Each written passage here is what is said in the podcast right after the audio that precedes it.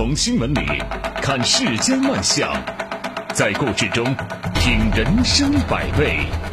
正涵读报，欢迎您收听正涵读报。在我们节目播出的过程当中，欢迎您通过微信与我们保持互动，就我们的节目内容发表您的观点。微信公众号您可以搜索 zhdb 八零零加关注，也欢迎您使用蜻蜓 FM 和喜马拉雅 APP 搜索正涵读报，关注我们的节目。好，来说今天的头条。公众关注的城管追打女商贩被砍伤一案，重庆警方作出了处理。商贩杨某的行为系正当防卫，城管杨某桥的行为构成殴打他人，被予以行政拘留。此外呢，商贩杨某还因为构成阻碍执行职务，根据《治安管理处罚法》予以警告处罚。商贩挥刀砍伤了城管。最终被认定为正当防卫，这还是让咱们公众有点耳目一新啊，对不对？这正是九月三号最高法、最高检、公安部发布关于依法适用正当防卫制度的指导意见之后，重庆警方严格执行新的正当防卫的司法标准，不按照老黄历办事儿，体现法治的尊严，用法律让那些敏感的案件不再敏感。我们从流传出来的监控视频里边可以看得非常清楚，这个人高马大的男性的城管队员，主动多次不停止的挥拳攻击女商贩。女商贩呢一开始啊没有回击，她甚至是主动的逃进了室内，但是这个男城管队员还是不断的挥拳去追打，这个不法侵害没有要停止的意思。女商贩在逃跑的过程当中无奈操起菜刀挥舞。导致这个男城管队员的左手多处被砍伤。新司法政策明确，谁先动手，而且手段明显过激，或者在对方努力避免冲突的情况下仍然继续侵害，那么就可以认定是防卫行为，而不再说事后诸葛亮以上帝的视角要求被打了还手就算互殴。在本案当中，这个男城管队员主动暴力殴打女商贩，女商贩主动逃走之后仍然被追打。完全符合新司法政策所规定的防卫情形，将一起看似敏感的小贩砍伤城管的案件，剥离了复杂的案外因素、身份站队，我们回归到事实本身，回到城管主动打人、主动追打的这个核心事实，让法律标准来说话，就能够体现法治的公信力。哪怕说这一次让城管吃亏了，但是法治没有吃亏啊。相反，司法的公信力提升了。那么下一回，如果说是小贩主动的去攻击城管，也同样的适用正当防卫的原则，那么大家会自然心服口服。法治的力量，正在于一把钥匙开一把锁。根据具体的事实做个案处理，不搞大而化之啊，既不是一味的帮着城管，也不是去纵容小贩抗法。同时呢，也将什么会不会寒了执法人员的心，队伍不好带了怎么办这样的案外因素排除在司法定性之外。对普法的现实效果来说，一个案例胜过一打理论。对于符合正当防卫成立条件的，坚决依法认定，切实校正谁能闹谁有理，谁死伤谁有理的错误倾向，一断于法，这才能够体现法治的精神。才能够将之前的剪不断理还乱的城管和小贩的关系纳入到法治的解决渠道。砍伤、追打商贩、城管被认定为正当防卫，可以说是验出了新司法政策的成色和法治文明的进步。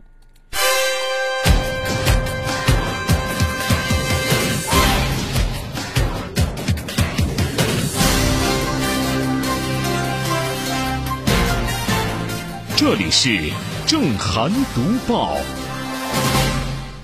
刚才说的这个正当防卫的认定，我们得点赞啊！接着要说的新闻呢，咱们也得点赞。在教师节期间呢，浙江金华市教育部门发布的一个消息引发了热议。金华市教育局称，二零一九年浦江、武义等地方的这个义务教育教师平均工资收入已经高于公务员。金华市教育局同时表示。金华所辖的各县市区都做到了及时补发义务教育阶段教师和公务员工资收入差额，持续提升教师年终考核奖，其中，义乌市的教师年终奖从二零一八年的每人八万四千八百元，提高到了二零一九年的九万一千八百元。哇哦！羡慕啊，是吧？实际上，我小的时候啊，我的那个理想真的是当老师。其实要要注意的是，从教师法明确说这个教师工资不低于公务员等类似规定以来，这个教师工资的话题真的一直不缺乏热度。你看，教师这个岗位真的非常重要，但如果说薪资待遇跟不上来，教师怎么能够成为让人羡慕、让人尊敬的体面职业呢？金华所辖地区已经实现教师工资不低于公务员，部分县市区甚至出现了义务教育教师平均工资收入高于公务员的情况。而且呢，这个义乌教师的年终奖超过了九万啊！这些首先当然是教育行业的好消息。但是我们换一个角度啊，对于关心教师待遇、关注教育发展的人来说，他们更愿意这不是一个有吸引力的新闻啊，因为事情少，它才是成为新闻嘛。教师的工资不低于公务员，金华这个地方为什么能做到呢？那这个和当地的经济发展水平有一定关系。因为浙江是经济强省，金华是经济强市，加大对教育的投入力度，有着不错的物质条件。但是如果说我们仅仅着眼于这一点，却也是一叶障目。因为放眼全国，比金华更富足的地方那多了去了，是否都能像金华这样放出大招？有的地方经济实力固然不如金华。但是落实教师工资不低于公务员的法定要求，真的有那么难吗？只要有意愿，并且下定决心，像金华这样对教师好一点，应该并不难。教师的工资不低于公务员，我们更希望从此不是新闻。这里是正涵读报。有的人，有的职业，那就是让人尊敬啊；有的人呢，有的公司呢。让人鄙视，你比如说，獐子岛。九月十一号，证监会发布公告称，根据行政执法机关移送涉嫌犯罪案件的规定，证监会决定将獐子岛及相关人员涉嫌证券犯罪案件移送公安机关追究刑事责任。听到这个消息就大快人心呐！从二零一四年獐子岛突发公告称扇贝跑路，导致当年三季度业绩巨亏七点六三亿，不到六年的时间，这个獐子岛已经成了 A 股的超级段子手，动不动他们家的扇贝啊、海参之类的小动物，那就要跑路啊啊，而且跑很远很远。然后呢，跑了一段时间之后呢，他还会回来，就像是一场不辞而别的旅游。獐子岛的扇贝先后四次离奇失踪，啊，这个闹剧啊是引发了股市的广泛关注。我们纵观獐子岛的造假历程，其手法之拙劣，作假的胆子之大。对投资者权益之侵害可谓是肆无忌惮，这某种程度上也代表了部分上市公司屡屡信息披露造假背后的那种畸形心态啊！这心态是什么样的？就是即使我造假的真相被披露了，我无非承受一点呃小小意思的罚款就了事儿了，而这正是我们当初证券法规所存在的局限，而且啊，由于这个固定证据困难等因素，也造成了。这个刑事责任难以追究，那么这次呢，獐子岛被追刑责就得益于技术手段的进步。证监会这次是用这个北斗导航对他们獐子岛的捕捞船只进行定位，啊，就解决了海底采捕状态难调查、难核实、难发现的问题，获得其虚减营业成本等造假的关键证据。而这也表明啊。上市公司信披造假等不法行为，在现有的法律框架之下，也完全可以追究他们的刑事责任。这必将对违规企业形成足够的威慑力，真正以法治红线令违法者望而生畏，净化我们的股市生态，切实的保障投资者权益。包括獐子岛在内，证监会依法将十起上市公司财务造假等涉嫌证券犯罪案件移送到了司法机关，也对外释放出了强烈的警示信号。试图通过以小博大的这个投机游戏，已经玩不下去了。这次呢，獐子岛被追刑责，不仅让受损投资者得以告慰，更是维护资本市场法治化建设的必要之举。今年呢，我们国家这个国际国内的环境面临很多的不确定性因素。在加快形成双循环发展新格局的情况下，维护国内资本市场的健康发展真的是尤为重要。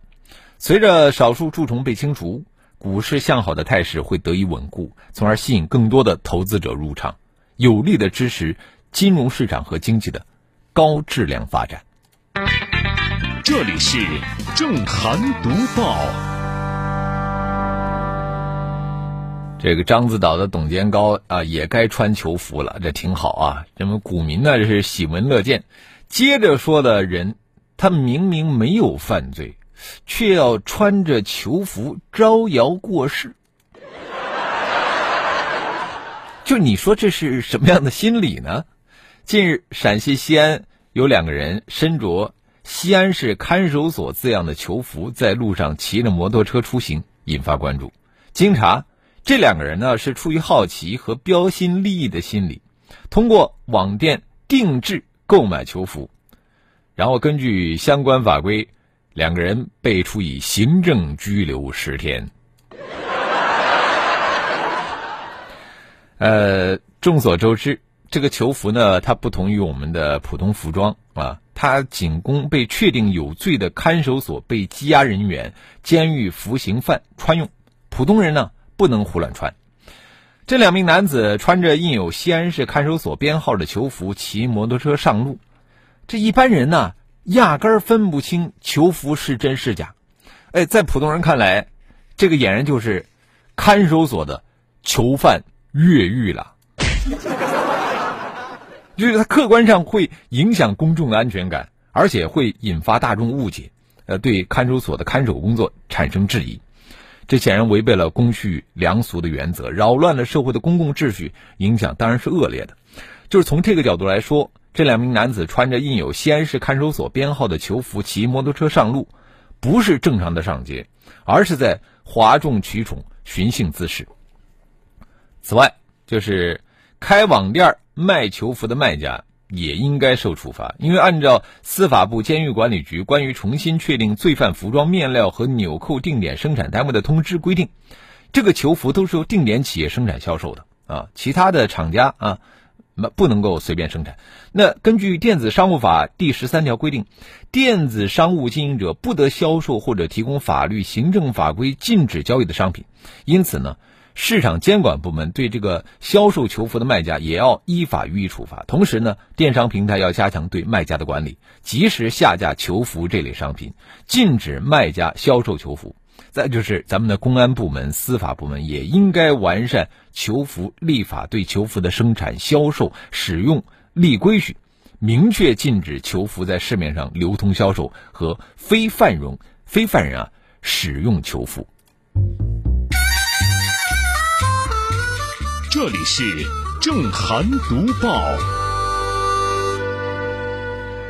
呃，微信平台上上山若水说：“他说有的时候是城管的问题，有的时候是商贩的问题，一码归一码，这样的处理非常好。”呃，江鱼儿说：“这才是真正的让人民群众感受到法治的公平和正义。”姚珊珊说：“他说作为教师这一行真的是很辛苦，说出去有寒暑假挺诱人的，实则很多地方就放那么几天假，而且说实话，真的没有呃多少工作像教师一样需要早上六点到晚上十点随时待命。除了上课，还有处理很多的杂事儿，学校、学生、家长，哪一行都不容易。希望大家不要误会教师行业的所谓轻松，嗯。”还有这个轻松打了一个引号，的确啊，就是我所认识的一些老师，他们的工作真的是异常的辛苦。呃，木子李他说待遇上去了，教师的职业素养也要有相应的提高，管理也应该更加严格。个人观点，嗯，呃，毛毛糖 snow 他说我是有十五年教龄的一级教师，教数学的，年终奖两万三，全年没有任何请假，嗯。呃，现在指望所有的这个地方的老师都像金华那样年终奖超九万，估计也不太现实啊。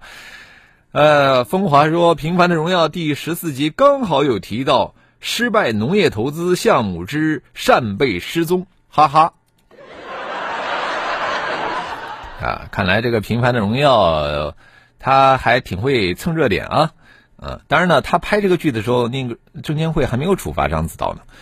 呃，栀子花开，他说扇贝冻死了，饿死了，跑路了，这次董事长也该坐牢了。十年磨一剑，说獐子岛的扇贝们早就成了骨灰级的老演员，司法机关再不收网，这些扇贝恐怕也要累死了。呃，古风他说诚信依然是目前最稀缺和最珍贵的东西。嗯。好，我们也欢迎更多的朋友可以就我们的节目内容来发表您的观点。微信公众号您可以搜索 zhdb 八零零加关注。这里是正涵读报。我们继续来读报。近日啊，有视频博主到北京王府井狗不理店去试吃，发布了测评的视频。本来呢，这也就是顾客正常的吐槽行为。万万没想到，这个狗不理的店家发布声明称，说视频中的恶语重伤、言论不实，并表示已经报警处理。在这个视频当中，啊，拍摄者花六十块钱购买了一笼八个酱肉包，又花三十八块钱买了一笼八个的猪肉包。品尝后，他评价说，这个酱肉包特别的腻啊，没有用真材实料。而且呢，这个猪肉包面皮粘牙啊，感觉和吃半个馒头似的。不仅如此啊，当他在店里试吃的时候呢，后厨还不断的传出咳嗽声。是不是恶语重伤？凡是看过这段视频的网友，心里边一定会有自己的答案。何况啊，这位拍摄者的言语并不过分，相反呢，他还在视频中表示说，有人说这家店的服务态度差，但是他并没有感觉到。那么离奇的是呢？这家老字号似乎连一丁点批评都听不得，他立刻一蹦三尺高，选择报警。这样的做派啊，的确有点让人感觉到意外。但是转念一想，这又不奇怪，商家完全不把顾客的感受当回事儿，又怎么可能改进自己的这个服务态度和产品质量呢？嗯。狗不理是大量的关店啊，开不下去了，就是因为他们的这种服务，是吧？所以说，在这儿我们得提醒这个涉事的门店一句：顾客的差评权本来就是受到法律保护的啊！再看多家狗不理包子店在大众点评的评价，工作人员态度恶劣、贵、难吃啊，这成了网友评论中频率最高的字词。恐怕呀，就算是狗不理方面真有心报警处理，那也封不出那么多消费者的嘴巴呀。越是老字号品牌，你就越应该看重消费者的负面评价，就是从里边找出自身存在的不足和问题，珍惜自己的光荣岁月。否则啊，再牛的品牌，那消费者也会选择不理你。